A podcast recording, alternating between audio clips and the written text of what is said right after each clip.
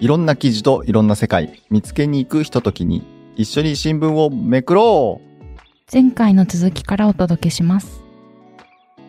ねところでさ、はいザワケンさん沖縄に行ってきたんだって？はい、あのー今夏休みのねシーズンで、えー私も夏休み 取っていや台風大変だったでしょ。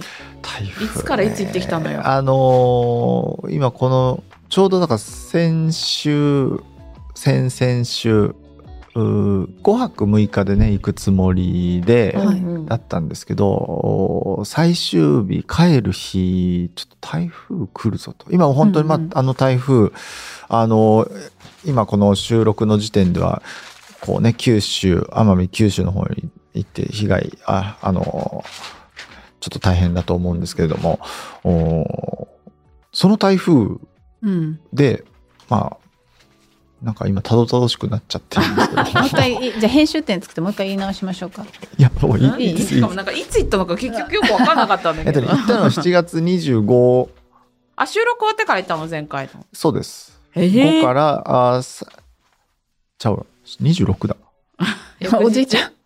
記憶が。7月26水曜日。8月1日にね、あの、うん帰ってくる予定だったんですけど、うんもう2日前ぐらいからもう台風来る、台風来るってなって、出発の頃はまだ台風が来るかもねえぐらいのうん話だったんで、まあ大丈夫だろうと思って。台風6号のことですね。台風6号ですね。行ったら、台風来るぞと。で、ちょうどいる間に直撃して、帰る頃には抜けるんじゃない？あははなんて言ってたら、ちょっと待って、ちょっと待って。うん。これ、遅くないうん遅いんだよ。めちゃくちゃノロノロしてた。遅い上に U ターンしてきたからね。いや、そうで、たいあのそんなことあるんですね。うんちょっとタクシーのね、ドライバーさんともそういう話になって、うん。いや、もう、明日には帰った方がいいって、もう、なんだろう、帰る3日ぐらい前に言われる、言われたんですよね。いやいや、そんなことはねえだろうって心の中で思ったら、どんどんもう、欠航になって、うんうん。で、一応その帰る日の前に飛行機、別の飛行機ももう保険で取っておいて、その翌日。お取ってたんだ。翌日のうんうん。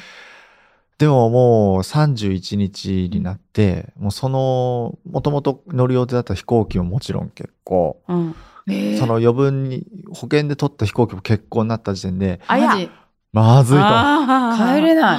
これはまずいとなって、すぐもう朝、外晴れてて、まあ、ちょっと晴れてるし、首里城行こっか、とか言ってたんですけど、もうすぐ空港行こう。荷物まとめて行って、もうそしたらもうすでに那覇空港31にキャンセル待ちでもう長蛇の列ができてて、うんあ、これは無理だな。うんでも一応並ぶかと。キャンセル待ちに。キャンセル待ちに並んでる最中にも一応 JAL とか ANA とか臨時便飛ばしてるっていうアナウンスとかもあったんで、うんうん一応ちょっとスマホでね、うん見てみるかって言ったら、あ 開いてる。開いてるえー、そうなんだ。現地で並ぶよりスマホの方が。そう見つけへて、ーただね、プレミアムクラスしか空いてなくもういいよ、て、乗った方がいいよ。で、結構お金もね、したんですよ。うんで、妻にすぐ相談して、どうするって言ったら、すぐ取ろうと。これあの、多分1日2日伸びて、うんホテルの滞在費とか、あまたそこから、キキャンセル待ちのその、また、キャンセル待ち争いがね、あることを考えると、絶対ここで。取れるうちに取って確かに。帰ろう。だし、うん残ったとしてもきっと楽しめないよと、うんその通り。外出れないしね。言うんですぐ取って、うん無事帰って。よかったね起点聞かせましたね。うんどうでした？台風。なんか風が強くなったりしてた？確かにた風はね、多少強くなって、いろんな海水浴場とかビーチももう昼で閉鎖？閉鎖になったりとかしてたんですけど、いや、だからちょっと肝を冷やしましたね。いやーね、この時期って夏休みのお客さん多くて、ホテルもとっても書き入れ時でん、ですこんな長い時間影響あったら、え、2日3日ぐらい暴風域じゃなかったかな？そう、だから、あのー2それこそ僕が帰っうんてきた翌日は、翌日、翌々日かなんか空港閉鎖して、うん。で、3日4日ちょっと飛べて、で、また午後戻ってきたから6ね。うん。閉鎖ってなったの。でね、あのー、5日間帰れませんでしたという方が、もしかしたら聞いてる方いらっしゃるかもしれないんですけど、いやー。なんか那覇市役所に避難所が開設されたらしいんですけど、やっぱり観光客の方で帰れなくなった方たちが訪れたりしてたみたいで、しかもこんなに長く足止めされるって思ってなかっただろうからもう夏の思い出が嫌な思い出になってませんようにと思って。これ紙面で言ったらですね、あの、はい、紙面を紹介するのは、紙面もね、一応8月4日のですね、はい、長官、あ社会面33面にですね、この台沖縄のこの台風の様子というか、那覇空港の写真がですね。ね空港の写真すごいですね。もうあの、これ4 3日に撮影した写真なんですけど、僕が行った31日も同じ。こんな感じ。こんな感じでしたので。えー、こんな並んでんだ。はあ、で、ね、昨日とかニュース見てると、昨日の那覇空港も似たような行列でしたし。もうね、沖縄の人はね、ヘクトパスカルで台風の大きさを大体判断します。そうなんですすごいですね。ちゃんと気象予報士と同じ基準ですね。すねヘクトパスカル。あ、今回大きいね、とか、あの、今回これは気をつけてないと大変だ、とか、大体ヘクトパスカルで判断してます。ちなみに今回の台風は、はい、もう沖縄直撃するってずっと言われてたと思うんですけど、はい、ちょっと気にしてみたりしてました？もちろん、だって親族いますから、はいでうち崖崩れ危険地域なんで、はあ、えー、そうなんですか。なんか心配でしたよ。もうあの台風対策はやっぱ早めに何日も前に来るよって分かってる何日も前にまず、えガラスをこうガムテープでこう養生養生テープでこう。もう何日も前から、うん、まあ、2日ぐらい前かな。ちょっとまた持っていっちゃいましたけど。まあ2日ぐらい前か風があんまり強くなるとできないんであそっかそっかその前にあとはもう植木を全部中にしまうとか飛びそうなものは紐で固定しとくとか、ね、早めにやんないと大変でも大変だったみたい。もういろんなものが飛ばされてる様子があの写真送られてきました。庭とかにねやっぱそう枝とかもやっぱ折れていくじゃないですか。ですよ、危ない。じゃあ今回台風やっぱり沖縄の方にとってもなかなか大変な台風一回戻ってきました、ね、こんなに長いことはないですよねであとあの停電が起きてしまったんですごい割合でしたよねこれ記事の中でもえっと、全、沖縄電力の全世帯の34%に当たる21万戸が停電って。大変なの。この停電すると、うん、やっぱ窓を開けられないじゃないですか。クーラーはつかない、窓は開けられない、閉め切った部屋でやっぱ熱中症になっちゃうんですよね。大変。窓開けたらやっぱ風ビュンビュンになっちゃう。たら大変だから、ね、何のためにその対策した いや、そうですよね。いや、この暑さで、そう。停電って、すごい。大変なんですよ。だから、その、実家の家族に電話で聞いてたら、この台風の風もすごいんだけど、その中で救急車が、こう、サイレンの音がやっぱり聞こえるって言ってて、搬送される方もいらっしゃったんだろうなと思って。いやだからねもうあの台風で帰れる帰れないとかじゃなくてやっぱこう地元の方はやっぱねそこで生活がありますからね。ね。でスーパーもそのもういろんなものが売り切れてとかな断水もしてたりとかしてたみたいですし。大変。いやちょっとなかなか。確かにね昔は、ね、今はそうでもないかもしれないですけど小さい頃はやっぱ停電もあったし断水もあったんで台風になるよっていうとあのお風呂に水張ったりしてた記憶もあります。あらかじめ、ね、ちゃんと確保しておかないと、うん、そう。けどねうちのおばあちゃんとかはやっぱパワフルだったから台風の目に入ると買い出しに行ってましたね。ええー、今が入ると今がチャンスって。すごい静かなシーンあ今目に入ったねってわかるんですけどそのそのあれ見計らって。へえそれ沖縄の方みんなそうなんですか？台風の目に入ったら今だってあいると思うよ。また安崎あるあるから。それで本屋に行ってちびまる子ちゃん買ってきてもらったりして目の時に。目の時に。その決して食料品とかではなくて。いや娯楽も大事だから。まあテレビとか見れなかったらね。漫画が大事。はいいやでも、ザオケンさん、ナイス判断で。いやだから、あの、もちろん沖縄のいろんなとこ行って、あの、それこそメクロー、メクローきっかけにちょっと沖縄行こうかなって話にもなったぐらいで、そう、ね、そう、なんで、あの、まあ、姫百合の塔とか、うんうん、あとは、あそこ行きました。道の駅嘉手納。あ、行きましたもう行きました。あ日曜日に行ったんで、飛んでなもうかった、ね。全然デシベルも普通のそのあ、そう、日曜日はね、米軍休むのきっちり休むんで。で、うん台風が来るよって直前だったので、もう、ひね、戦闘機ももう全部格納庫も閉まってて、そっかもうか見れなかったのね。全然なかったんですけど、うんでも距、離感すごいですよね。でもすごいですね。あの、本当に、なんだろう、あの展望のね、スペースから全部基地っていう、うんあーで、そこの中には、あの、資料室というか、そこでいかにその基地に接収、接収されたっていう歴史も、あの、知ることができて、とても有意義な、旅でありた。ました。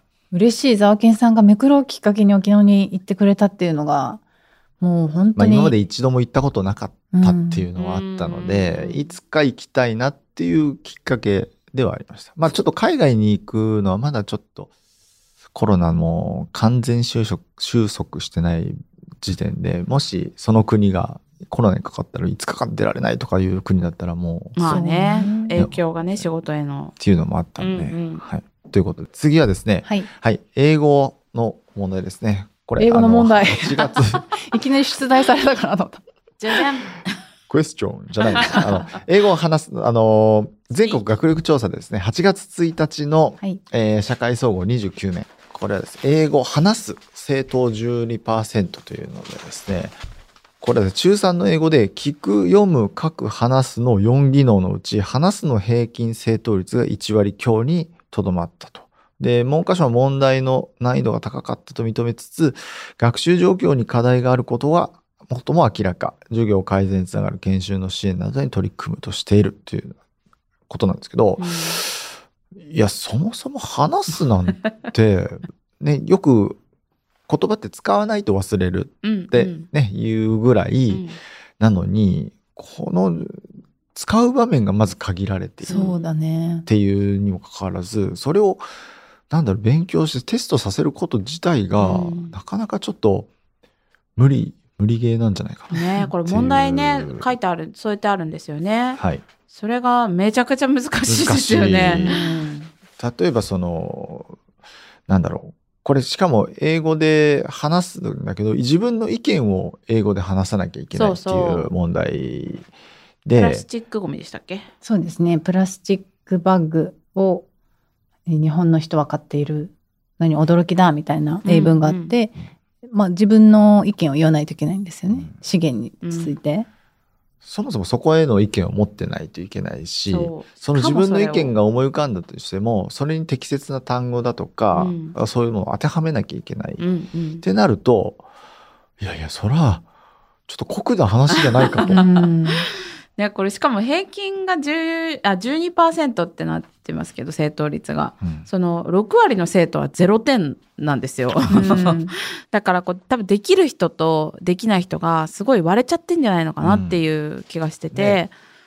英会話をこう小学校の時から習ってましたみたいな人たちとか、まあ、話すっていうことを日常的にやってるクラスとかだったらいいのかもしれないですけどあのこの2021年に、えっと、その英語教育ってすごい大きな変換点を迎えて、でちょうどこの時私教育班にいたんですけどもう先生英語の先生方みんなめちゃくちゃ難しくなったって言ってたんですよ。で扱う単語数も劇的に増えてで今までは、えっと、小学校ではここ終えてきて中学校ではここやりましょうねって言ってたものがもう小学校で終えてきてる前提で中学校の教科書ができてたりとかして、こんなの普通に教えても理解できるちゃんとついてこれる人ほとんどいないよっていうふうに話してる先生もいたんですね。なんか中学英語難しすぎる問題でなんか記事書こうかって言ってたんですけど、それぐらいすっごく学校での授業も難しくなっている中で、学力テストもこれだけの難しさになっていくと、なんかよりこう挫折感とか、英語へのトラウマうんが醸成されちゃって、本来の目的であるコミュニケーション取れるようになるみたいなところにまで至らないんじゃないのかなっていう懸念を抱きました。なんか確かにそのちゃんとした英会話をしできないかもっていうことが喋ることの大きなハードルの一つだと思うんですね。文法めちゃくちゃかもとか、発音悪いかもって思うと話せないんだけど、うんまあ要はコミュニケーションだから、そうそうそう。伝わればいいんですよ。うん伝わればいいんだけど、なんかそのハードルを上げてしまってる気はする。そうそうでよりなんかこう日本人ってこう考えを話すのが苦手みたいにねそもそもね言われている中で正しい英語でしかもそれを話せって言われ中学生にそれを問うってすごくこうハードル高いなと思いますよね。で一生懸命言っても0点で帰ってきたらうわね。ってなりますよね。ね もう話さんみたいな。うんいや、確かに国際社会でね、あの、立ち回るというか、あー活躍する人材になるために英語は必須だっていう気持ちもわかるんですけど、ちょっと無理す、なんか無理というか、その、もうちょっと段階を踏む必要があるというか、うん、これ英会話ね、通ってる、英会話教室に通ってる生徒さんのこの事例も載ってますけど、そうなるとまた英会話教室通うにはお金もかかる。そうだよ。あとは近くにその英会話教室がなかったらそもそもい行くことすらできない。っうんていうなんかそのいろんな格差も生んでしまうんじゃないかっていそう面もあるし、うんそもそも日本語すらね、こう、おぼつかないっていう子も中にはいる中で、なんかもうちょっと教育も絞っていかないと、あれもこれも全部教える。これも英語も多分全部オンそうそう。で、ね。その話す。すっていうところを先生方も、あの、まあ、重点的にやってた先生を取材しに行った時には、そのスモールトークって言って、こう小さな英語の、うんあの、キャッチボールを楽しんでって、どんどんこう話すことをできるようになってこうね、みたいな授業を取材したことがあったんですけど、それはもう本当に簡単な単語でいいし、まあ、間違っててもいいしっていうところをチャレンジしてたんですけど、まあ、その今までの先生方で話すってことを重点的にやらない、教えないで、いきなりじゃあ話すことを教えてねっていう先生たちも当然いるわけで、その先生方の、まあ、困惑っていうのも、甚だ大きいものがあるだろうなと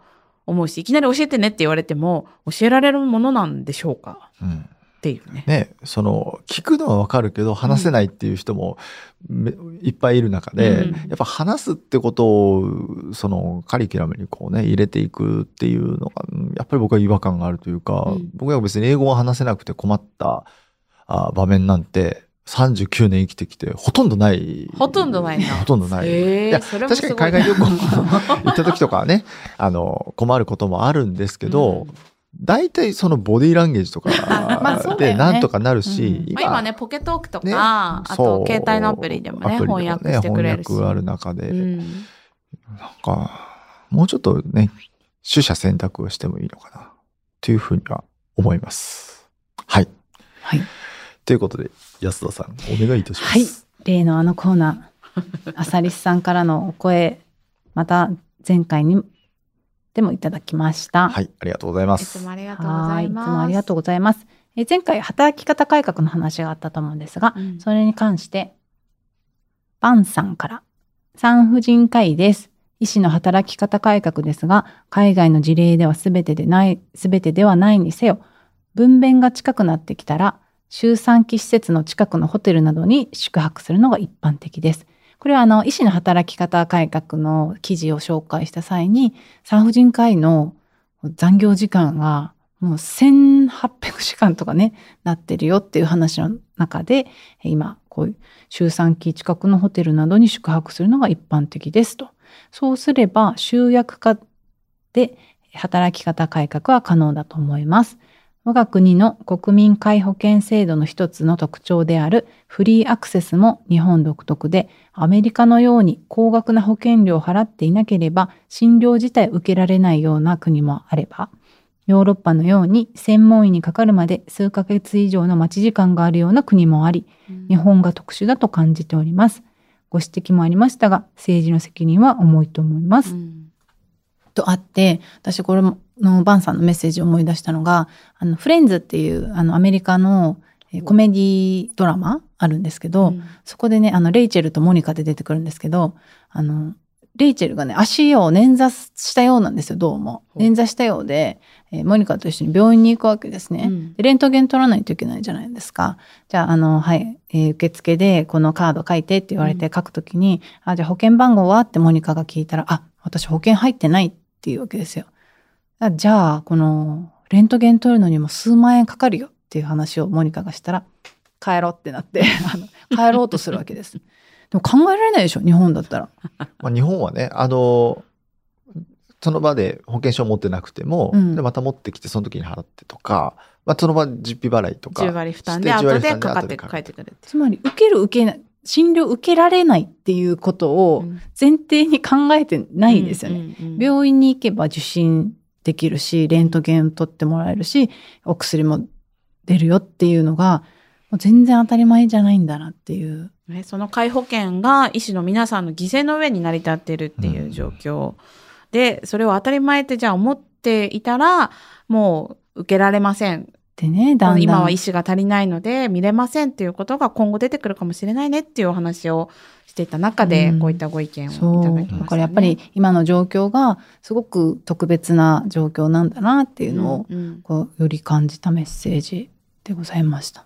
なかなか難しいというか、もう難しいとしか言えないい。やまあそう恵まれてる時って自分たちが恵まれてるってやっぱりわからないじゃないですか。ねやっぱ亡くなって初めて気づく部分とかっていうのもなってくるんで、今回その医療とかがなくなって気づくだと、ちょっとね困るよね。やっぱ困ってしまいますし、その辺、もっと危機感持って、やっぱ取り組んでいかないと。考えないといけないですよね、うん受診するこの患者のあり方。そのあの安倍ちゃんも言ってたみたいに受ける前にどういう症状だか受ける病院行った方がいいかみたいなのを誰かに判断してもらうっていうのありまシャープしたよね。7119です。お答えください。はい。シャープ7119。シャープ7719違う違う、777119。ごめんなさい。シャープ7119です。ごめんなさい。7119、ごめんなさいです。ね。はい。はい。ということで。続きまして。米田コーヒーに関するありがとうございます。あの感想もすごい多くてあら。でもそんな中でね、そう、名古屋の民。あの、ご指摘一件いただきました。はいオンサさん。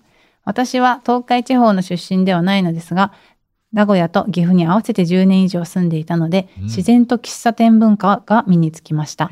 米田コーヒーにもよく行っていました。配信中、名古屋のコーヒーの消費量はあまり多くないと触れていましたね。同じ政府の家計調査には、喫茶代、つまり喫茶店での消費額という項目があり、主要都市では2位が名古屋市、そして1位が岐阜市です。これは岐阜県民のちょっとした誇りらしいので、できれば配信で強調してもらいたいですっていただいて、私ね、見返しましたあよ。おお、統計調査さんが持ってきてくれましたもんね。そう、申し訳ないと思って。うんうんそしたらね、確か私ね、この家計調査のホームページを見ると、うん項目がいくつもあるんですけど、例えば穀類とか魚介類、うん肉類っていう項目ごとに表があって、私はこれのね、飲料をポチッとして、そこからコーヒーをうんなるほど。よ読み上げてたんですね。うんしかし、下、飲料の下の方にですね、外食っていうのがありまして、なるほど。外食を見てみましたよ。おそうすっとありました。喫茶代。喫茶代。これね、全国平均だと思うんですけど、全国平均6421円。うん。1位岐阜市。はい。いくらでしょうか？え、全国が 6000? 421円。421円。年間の2人世帯の家計の調査だったかな？二人世帯。うん、2人世帯。1万1000円ぐらいいってない。あ、2人以上の世帯。ごめんなさい。2人以上。私も1万2000円ぐらい、倍ぐらいは言ってんのかなと思いました。二人とも鋭いね。名古屋市、あ、ごめんなさい、岐阜市。うん1位、13,589円。おー倍以上すごい。で、2位が名古屋市、15,12円。うん。3位、東京特部、9,711円。だから、もう圧倒的に1万円台いってるのは、2つだけそう。岐阜と名古屋だへけ。え。それも如実に語ってますね、喫茶店文化をね。すごい。え、どれぐいらいに1回行けばその値段になるんだ？月に、でもそんな高くないって言ってたじゃね、ない言ってましたよね。5、600円そうだから基本モーニングはうんコーヒーの値段で、うんあのー出てくるとかめちゃくちゃ、まあ、普通コーヒーにパンうん。ちょっとしたミニサラダゆで卵ぐらいがまあ。スタンダードとして それ以上につくもうあのテレビとかでもね紹介される話題のところはもうなんかモーニングバイキングみたいなのがあったりとか、えあとはそこになんかプラスいろんな惣菜が何品もついてきたりとか。大丈夫？それペースするのかしら、ねわからない。僕も朝からそんなに食えんだろうっていう。そうよね。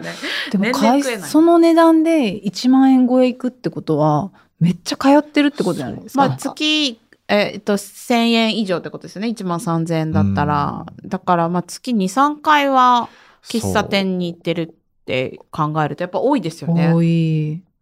で、この家計統計かな？家計調査見てて、うん。面白いなと思ったのが外食代うん。ギフト名古屋がすごい高いんですよ。外食多い？あ喫茶だけじゃなくて？そう。喫茶に限らずね、うん外食が多いんです。そもそも。へえ外食っていうくくりだけで言えば例えば日本そばうどん中華そばその他麺類寿司和食中華食とかいろいろあるんですけど、うんうん。外食ってだけで見ると1位が東京特部、まあ、これは単価が高いっていうのもあるのかなと思うんですけど、2位岐阜市。え3位名古屋市。え4位埼玉市5位川崎市だからそれで考えても外食多いんじゃない？喫茶店でだいぶ押し上げてるっていう見方も。そういうこと？いくらぐらいですか？外食費で？えっとねえー全国平均13万4268円の中、うん。えー3位名古屋市は17万7784円、岐阜市は17万9978円。で東京特部1位が19万2437円。いやだってねあのこの項目別のえー、と食事代飲食代の中でも例えば和食岐阜市1位、えー中華食岐阜市1位 洋食岐阜市1位本当 えちょっと教えてほしいですね。なんかその岐阜名古屋の外食実態みたいなのをご存知の方いたら、ねなぜぜひお知らせください。岐阜の方、うん。もしいらっしゃいましたら、なぜ？なぜこんなに外食を外してるのか。食ね。そう。あの、私の友人にも岐阜出身のがね、いますので、うん。ちょっとあ聞いといてくださいね、ね聞いてみますけど、岐阜の謎。でも本当に岐阜の方、もしそれ聞いても、うん。そうかなと多分思うはず。自然、それが自然だと考えると、うん。あ本当。多いっていう意識はないか、ないのかもわかんないけど、どれぐらいの頻度で行くかとかね。どういうとこに行くかとか知りたいですよね。知りたいところ、これまたうん。継続審議です。これね 給学校給食の項目もあって学校給食が結構衝撃で一番高いのが鳥取市。うん。1万9316円で一番安いのが大阪市。2205円。えーそれ無償化してるかどうかってことですか？ねえ多分ね。でもこんなに差があるんだと思って1年で。そうですよ。給食費ってだって月3000、4000円取られますからね。1万9000円か2000円かっていう。うん。だからね無償化しろっていうふうにこんだけのうねりになってるんだと思いますね。はい。はい家計調査をめくろうになって言われました。あごめんなさい。じゃあそのえーコメダについてですね。はい。朝日愛知さん。宮沢さんのツイートのツイートにコメダの記事をリクエストしましてそれが功を奏したかどうかわかりませんがコメダの記事が取り上げられておりものすごく嬉しいです。ありがとうございます。実は昨年の朝ポキイベントの後新大久保で土砂降りの中韓流ショップをはしごしまくってヘトヘトに疲れた頃ちょうどそこでコメダを発見し本当に生きた心地がしましたあれ？この言い回し変かな？生きた心地がしないとは言いますけどね、生きた心地がしました。東京のコメダだから正直お店の人の対応がどうかなと少し不安でしたが、心配ご無用。名古屋と同じく温かい対応、サービスに本当ほっとしました。心が落ち着きました。フランチャイズでも同じような温かい、温かく熱い血が等しく流れているように感じました。うんますます好きになりました。家の近くにかなり早い時期から全席禁煙のコメダがありまして、分煙も嫌だなと思っていたところありがたかったです。かなり勇気の必要なコンセプトですが、今ではコメダに限らず、こういった喫茶店も増えてきましたね。それぞれの特色が出せるのもコメダのいいところですね。そうですね。めっちゃ熱い。もうコメダに対しての思い入れが熱い。やっぱコメダのあのワインレッド色といいますか、あの座席がね、あのワインレッド色の。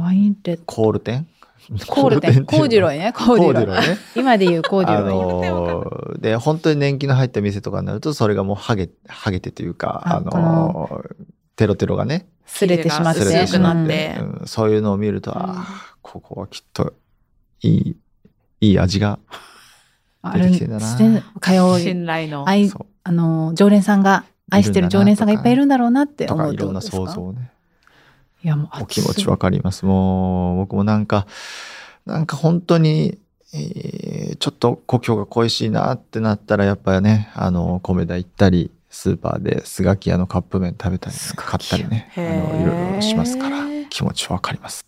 なんかねあのツイッターのコミュニティだったかな？に、ええこのこの夏はクラフトコーラが飲めるのをご存知ですか？っていうねえ、えーなんか、流行ってますよね、クラフトコーラ。ねえ、クラフトコーラ。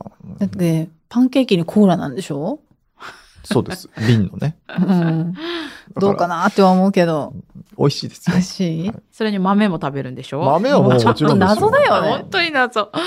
一個もわかんない。豆はもあちろん。クラフト米田コーラっていうのがあるらしい。うんクラフトコーラ氷までありますよ。